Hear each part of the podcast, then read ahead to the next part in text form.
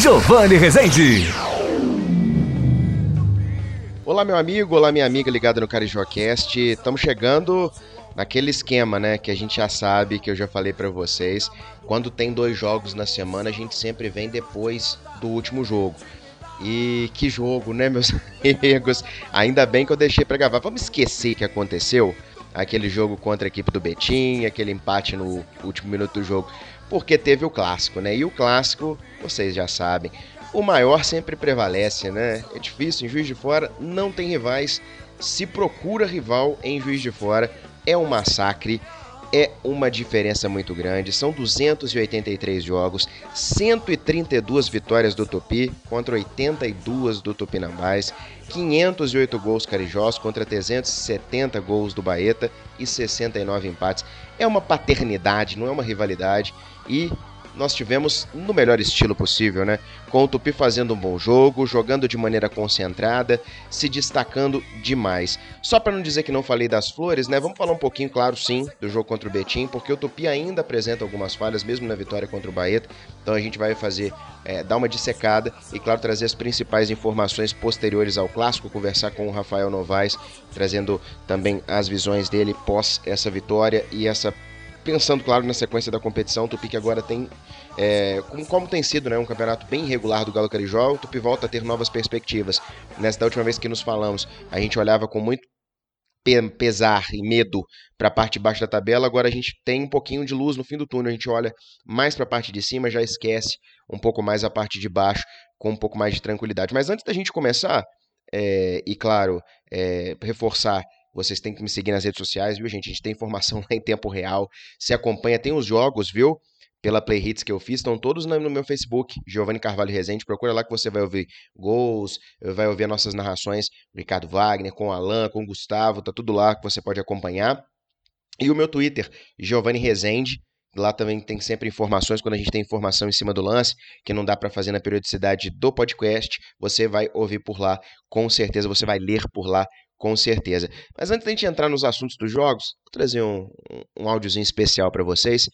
O gol, o gol da vitória do Galo Carijó contra o Tupinambás, gol marcado aos 44 minutos do primeiro tempo pelo meio-campista Albert. Vem comigo. Bola dominada no meio de campo para Isaías da equipe do Tupi. Ele domina, Deixou ali o marcador para trás, belo passe para esquerdinha. Esquerdinha caiu, levantou, boa bola para Isaías, vai chegando o Galo. Olha o Thiago André embolou, tentou, bola jogada para trás, bateu, bateu, bateu. Gol!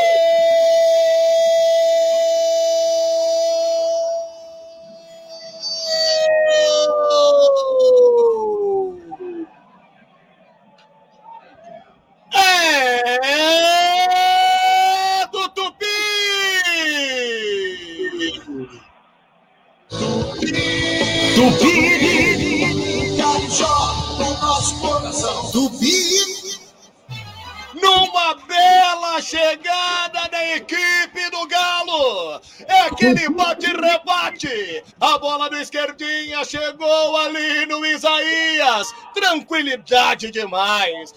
Rolou com afeto, com açúcar, com amor e falou: faz. Faz, Albert. Ô, oh, Albert. Ô, oh, Albert. Tu é brabo, meu garoto! Tu é brabo demais! Do Agora na tendinha do Chico Cícero é contigo, Chicão!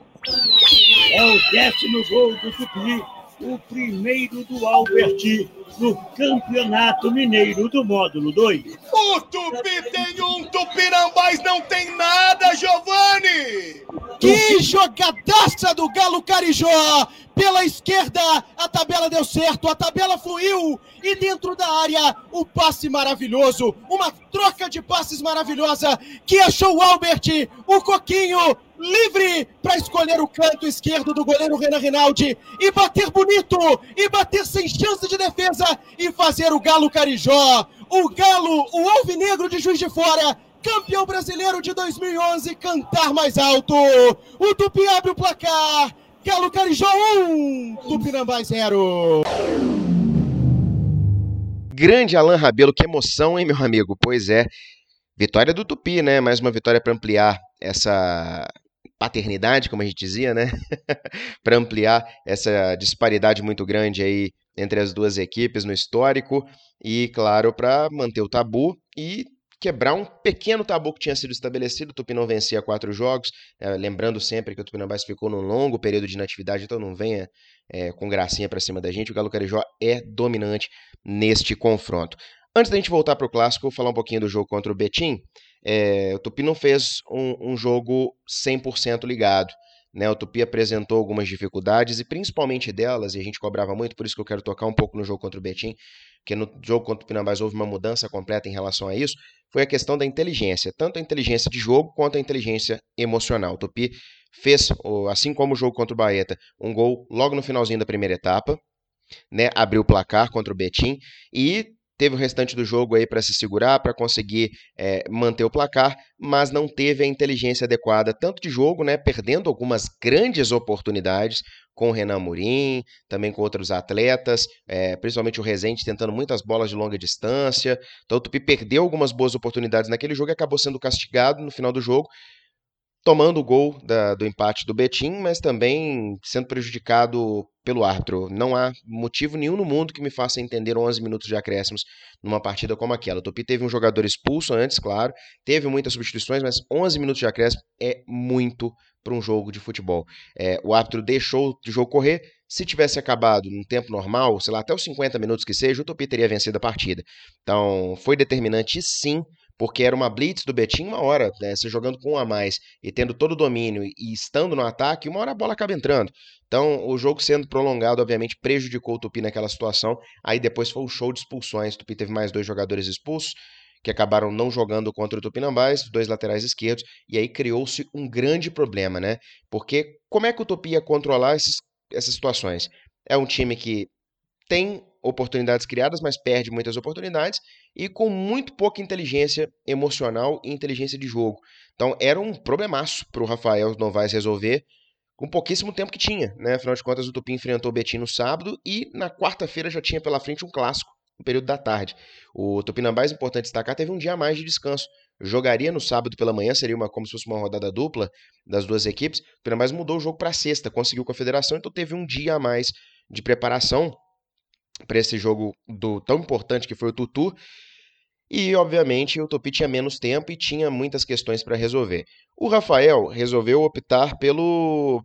Não, não diria pelo simples, porque teve outras situações no jogo, teve a questão de jogadores sendo lesionados, mas optou por um lateral direito de perna trocada, né, improvisado na esquerda, que foi o Bocão. Inclusive até no início do jogo o Bocão começou pela direita, mas aí o Fabinho começou a cair por lá, ele inverteu com o Adson, voltando o Adson para a direita e o Bocão na esquerda. Então ele teve que usar o, o Bocão ali pela esquerda. E de última hora teve um problema no ataque. Né, o Renan Morim, perdendo um caminhão de gols, não estava bem, mas acabou saindo por questão de saúde. Né? Ele acordou de manhã com indisposição, dores na garganta, estava com princípio de febre. Então, foi poupado, né? né, por precaução muito importante, principalmente no momento pandêmico que estamos vivendo. Ele foi poupado dessa partida, não foi nem para o estádio, corretamente né, a decisão tomada, então ficou de fora do jogo e o Thiago André acabou tendo a oportunidade de ser titular. A partida muito animada, é importante se destacar, as duas equipes buscando o gol, um jogo bem rápido, bem veloz, e o Topi, de início já deixando um pouco mais de bola contra o Pinambás, porque a gente sabe, quem acompanha o Tupinambás sabe, é um time que tem muita dificuldade para criar. Então deixa a bola com eles, eles ficaram tocando muita bola no campo de defesa, tentando ligação direta, o Tupi recuperava e partia no contra-ataque. E numa dessas jogadas, o contra-ataque encaixou o final do primeiro tempo. O Albert fez um gol depois de uma belíssima jogada, você ouviu na belíssima narração do Alan Rabelo, e também no detalhe que eu destaco logo em seguida. É uma belíssima jogada do Tupi, uma retomada rápida, jogada pela esquerda, envolvendo três jogadores: né, o Esquerdinho, o Thiago André e o Isaías, e por fim o quarto jogador, o autor do gol, que foi o Albert, que chegou como elemento surpresa, vindo de trás, que inclusive até na segunda etapa ficou faltando mais essa participação, não do Albert, por conta da, da situação de jogo, mas de outro jogador ser esse elemento, esse cara que chega para dar esse suporte ao ataque. Mas o Albert fez muito bem isso e colocou o Tupi em vantagem no placar. Aí na segunda etapa, o Tupi mostrou que, mesmo tendo pouco tempo, tendo muitos desfalques e todas essas questões para resolver, é, conseguiu é, o Rafael tem um mérito muito importante nisso, a gente tem que destacar, porque ele foi criticado, inclusive, na partida contra o Betim, por conta de estar é, muito nervoso na beirada do campo, esse nervosismo dele estar passando para os atletas, né? Estar aí atrapalhando os atletas. Porque, obviamente, o treinador nervoso, o jogador também fica nervoso, vai na pilha, o banco de reservas também vai na pilha, e a situação acaba degringolando, passa para dentro do campo, aí vem aquela pressão, vem o afobamento e tudo mais. O Rafael, uma postura muito tranquila, passou essa tranquilidade e o Tupi jogou de forma muito tranquila. Porque é, quem acompanhou o jogo, quem tem a oportunidade de ouvir o jogo ou de ver o jogo, viu que na segunda etapa, obviamente, atrás do placar, o Tupinambás partiu para cima e teve mais posse de bola ofensiva, inclusive. Mas o Tupi, em momento algum, eu volto a repetir, em momento algum sofreu riscos desse jogo. O Tupinambás teve mais bolas na área, atacou, ficou jogando bola para dentro, mas sempre muito bem na defesa. O Adalberto tirando todas, o Douglas ainda um pouco inseguro, importante ficar mais atento no jogo. E o Ézio, né? O Ézio no primeiro tempo, quando o jogo estava 0 a 0 já tinha feito uma defesa, meus amigos, de manual fantástica. Valia foto, acho que para botar em pôster e mural. Fez uma defesa fantástica ali naquele momento. Se o Tupinambás tivesse aberto o placar, o jogo seria completamente diferente. Então o Ézio importantíssimo no jogo, fez uma defesaça e manteve o Tupi vivo e logo em sequência o Tupi conseguiu fazer o gol da vitória. No segundo tempo o Ezio muito bem, muito tranquilo, saindo nas bolas que tinha que sair, então, passando toda a segurança que um goleiro deve passar. Apesar da pouquíssima idade que ele tem, o Ezio tem sido, de longe, um dos principais destaques do Tupi no Campeonato Mineiro do Módulo 2. E eu disse isso na transmissão, acho que é importante o Tupi ter isso em mente. É um jogador jovem, um jogador oriundo do futebol do, do interior do Rio de Janeiro. Então, é, é, é algo para o Tupi pensar de longo prazo. É firmar um contrato bacana com ele, tê-lo aí em mente, porque tanto esportivamente ele está ajudando o Tupi, quanto no futuro. Porque eu tenho certeza que vai longe pelo, pelo que ele tem mostrado em campo, pela forma como se posiciona, pelo jeito que ataca as bolas, ele tem tudo para ser um grande goleiro. Então, acho que o Tupi achou, enfim, o seu goleiro e tem que ficar atento. O Ezio está fazendo um campeonataço. E a defesa é bem segura. E para destacar também, gente, o Tupi, quando Albert e Isaías estão bem, joga bem. Esses dois jogadores são importantíssimos, porque são dois jogadores que têm um potencial defensivo, são dois volantes, marcadores de desarme que ajudam na cobertura, porque o Tupi tem laterais ofensivos. Então são jogadores que ajudam na, na cobertura da subida desses laterais. E também tem qualidade no passe. O Isaías, por exemplo, no jogo é, contra o Tupinambás, ele foi muito bem nos desarmes. Quase todas as bolas que passavam pelo meio de campo, ele conseguia desarmar e interceptar passe. E o Albert, ele dá aquele respiro no ataque, tanto que fez o gol, e é um jogador que cria jogadas, né? Que tem a inteligência para o passe, tem um chute de média e longa distância. Então são jogadores que, quando bem, muito importantes. E o outro jogador do meio de campo, o Rezende, também dá um balanço legal, porque ele é um, um, segundo volante também, um volante de saída, mas ele, ele tá em todas as beiradas do campo, ele ajuda na recomposição, ele avança um pouquinho. Esteve muito bem e infelizmente vai ser uma baixa do Tupi para o próximo jogo que acontece na segunda-feira, dia 16, 8 e meia da noite, contra a equipe do Democrata de Governador Valadares fora de casa. Então o Rezende é uma baixa certa. Aí na segunda etapa, como eu vinha dizendo, o Tupinambás teve muito mais volume ofensivo, mas o Tupi sempre muito tranquilo, não sofreu riscos nenhum. Obviamente, quem tá ouvindo, a gente tava no estádio, a gente fica preocupado, né? Tá vendo o volume do Tupinambás com aquele medo, né? Igual aconteceu contra o Betim. Mas a diferença foi, como eu disse, a inteligência para jogar e a inteligência emocional. Tupi manteve a cabeça no lugar, os jogadores mantiveram a inteligência para jogar porque todos muito bem posicionados, todos sabiam o que o Tupi tinha que fazer e como o Tupi tinha que fazer. Então, cada um entendendo a sua posição no jogo, o Tupi fez uma grande partida. É, ah, mas o Tupi tinha que ter atacado, que não sei o quê. O Tupi, infelizmente, a gente vem falando isso há algum tempo, gente. Tem um elenco limitado é, e tem que jogar da maneira como o jogo oferece. Tem que jogar como o jogo é jogado. É, e o jogo, qual era? O que estava mostrando o jogo? Era um time que tinha, o, na minha opinião, acho que o elenco do Tupinambás tem mais peças.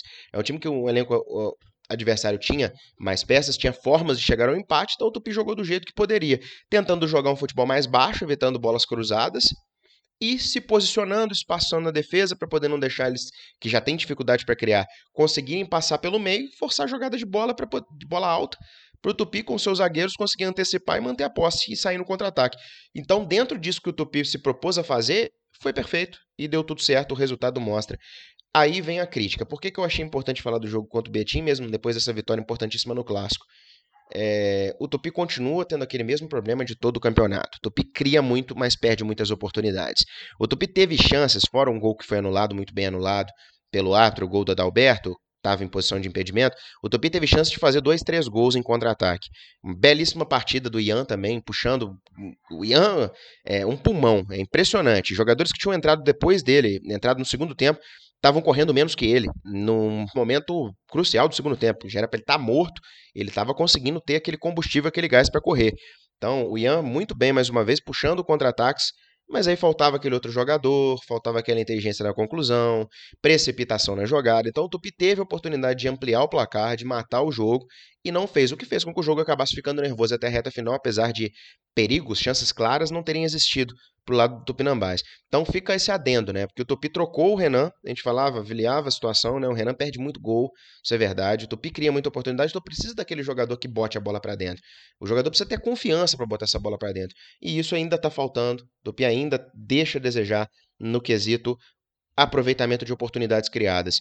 É, e pode fazer falta, principalmente no jogo que vai ter contra o Democrata de Governador Valadares. Às vezes as oportunidades podem ser escassas, porque o time deles vai estar jogando em casa. O Tupi pode jogar com muita inteligência, repetir o que fez contra o Tupinambás, mas vai ter que aproveitar melhor os contra-ataques que vai ter no jogo.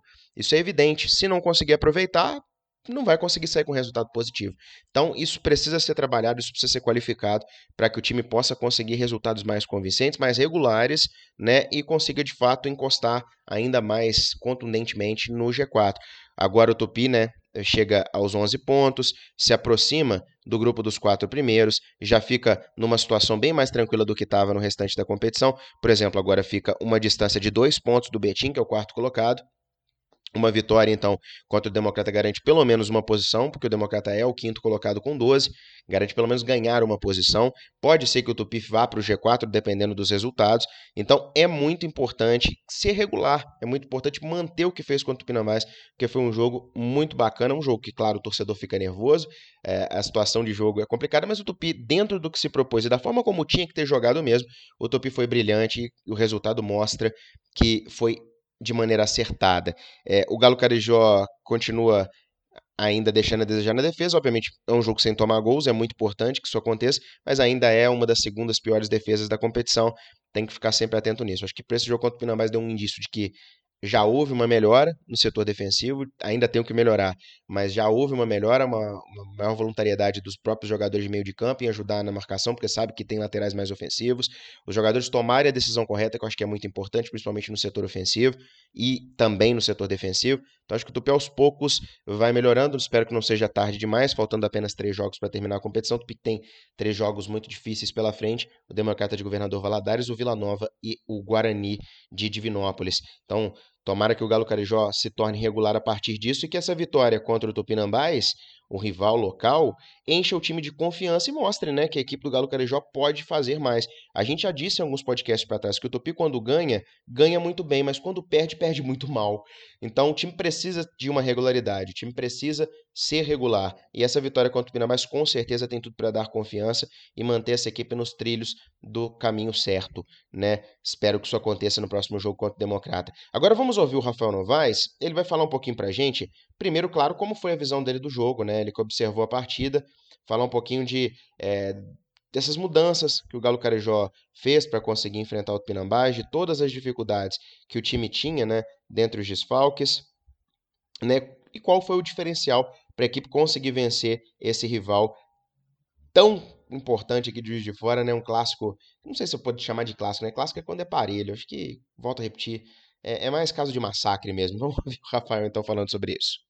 Clássico muito disputado, muito brigado. É, ambas equipes aí precisando da vitória, né? O tá para já quase ratificar a passagem para a próxima fase. Nós ali, né? Em uma situação que se não ganha, é, a gente ainda tem, tem, tem chance até de, de ser rebaixado, né? Mas a gente dá uma distanciada e a gente também conseguiu aproximar para o G4. E a nossa estratégia, apesar dos, dos inúmeros desfalques, né, era fazer um jogo, equilibrar o jogo, errar pouco, que a gente vinha errando muito durante a competição, porque o time do Bahia não proporcionava isso. É um time que errava pouco lá atrás e erra ainda muito pouco, muito equilibrado defensivamente e cirúrgico na frente. Então a intenção nossa era entrar com a bola no chão, já que o time do Bahia tem um time muito sólido, foi assim que a gente conseguiu a vitória, né?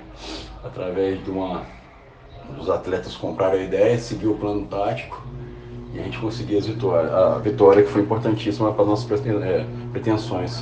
Como eu disse, né, o Rafael agora tem para o jogo contra o Democrata o retorno dos jogadores expulsos. O meio-campista Ramon, que pode ser uma das opções né, para a vaga aí do, do Rezende, que não joga. Tem também o retorno dos dois laterais esquerdos, o Helder e o Gabriel Neto ficam à disposição do Galo Carajó. Gabriel Neto, que é um excelente retorno, jogador que dos melhores da equipe do Tupi do Sub-20.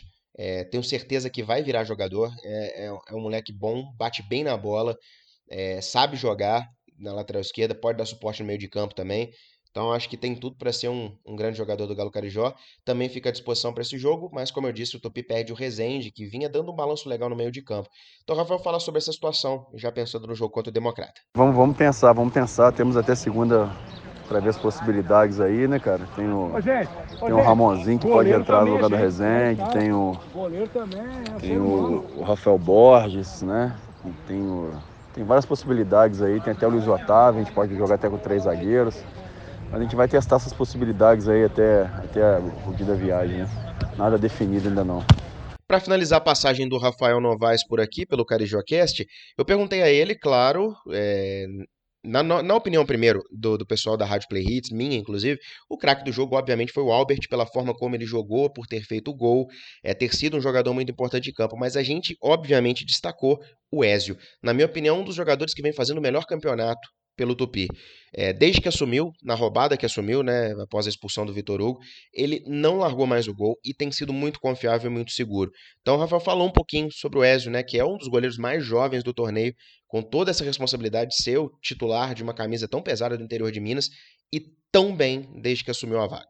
Quando a gente trabalha com jovens atletas, né, como a gente está trabalhando aí com inúmeros atletas novos, é, quando o Vitor foi expulso aquele jogo, automaticamente surgiu a oportunidade para o Ezio entrar. E eu poderia colocar até um, o Bruno que é acima, outro atleta que era acima da idade, mas para a gente ganhar uma vaga também acima dos 7 da idade na, na linha, eu coloquei ele, ele entrou naquele jogo, foi bem. Na partida com a Moraes mostrou segurança e vem conquistando o espaço dele aos poucos, né? fazendo boas partidas e defesas importantes. Então, é, isso se dá também ao, ao, trabalho dele, a dedicação dele e a confiança que nós estávamos observando que ele estava fazendo bons treinos, também de saber observar os, todos os atletas do elenco, para na hora que a oportunidade surgir, a gente saber quem que vai agarrar, quem que vai ter oportunidade, porque está trabalhando legal com o elenco, né? Então foi isso que a gente observou. E o Ezio está sendo um dos destaques aí da competição. Pela pouca idade, se eu não me engano, não tem nenhum time que tem um goleiro de 20 anos pegando. E a gente deu essa oportunidade para ele. A situação do, atual do clube também proporcionou isso, né? Porque geralmente é, os clubes aí pegam atletas acima da idade. Então ele está sabendo agarrar essa chance que a gente está dando para ele. Como eu disse, para o próximo jogo o Tupi perdeu o Rezende, meio campista, vamos avaliar, né? O Rafael já deu mais ou menos uma dica, pode talvez promover a entrada do Rafinha Borges, ou talvez a entrada do Ramon, né? Jogador que chegou também né, contra o União Luzense, foi o primeiro jogo dele como relacionado, veio do interior de Santa Catarina, jogador já, apesar de jovem, ele é um dos jogadores abaixo de 24, mas com alguma rodagem já no futebol do interior de, do, do Brasil, né, tendo oportunidade, pode ser que ele tenha oportunidade de começar jogando na vaga do Rezende, então é, tem esses retornos, o Tupi é, tem dois jogadores pendurados para o jogo contra o Democrata. Volto a repetir, dia 16 de agosto, 8h30 da noite, fora de casa.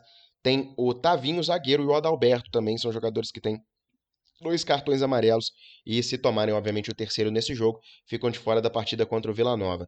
Fora isso, o Tupi aguarda a situação do Amorim, né, para saber se é, teve uma recuperação, se ele não teve Covid, né, porque são sintomas, a gente espera que não. A gente conhece essa doença, infelizmente, essa doença que vem ceifando tantas vidas aí pelo Brasil. A gente espera que não seja, né? Que ele possa estar disponível para o jogo. Não sei se titular, mas é sempre bom ter o Amorim é, à disposição do Galo Carijó, porque é um jogador que, quando está bem, ele ajuda e muito na frente.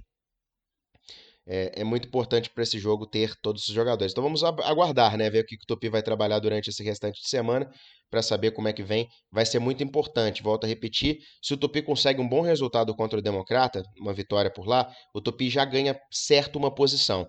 E vai enfrentar, na rodada seguinte, o Vila Nova num outro confronto direto, no domingo, dia 22 de agosto, às 11 horas da manhã. Então, são jogos-chave que podem definir o futuro do Galo Carijó na competição, que podem decidir entre uma permanência no módulo 2 e um acesso. Acho que o Tupi não briga mais contra o rebaixamento.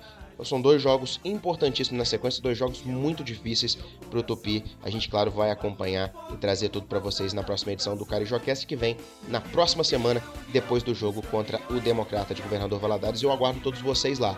Viu, gente? Muito obrigado demais pela audiência, obrigado pelo carinho de todos nas redes. Um abraço e até a próxima edição. Aí, só para não esquecer, tá longe ainda, tá? Falta um título brasileiro, falta 50 vitórias, falta uma taça estadual. Tá perto não, tá muito de longe. A gente tá vendo aqui de cima. Tchau, tchau, rival.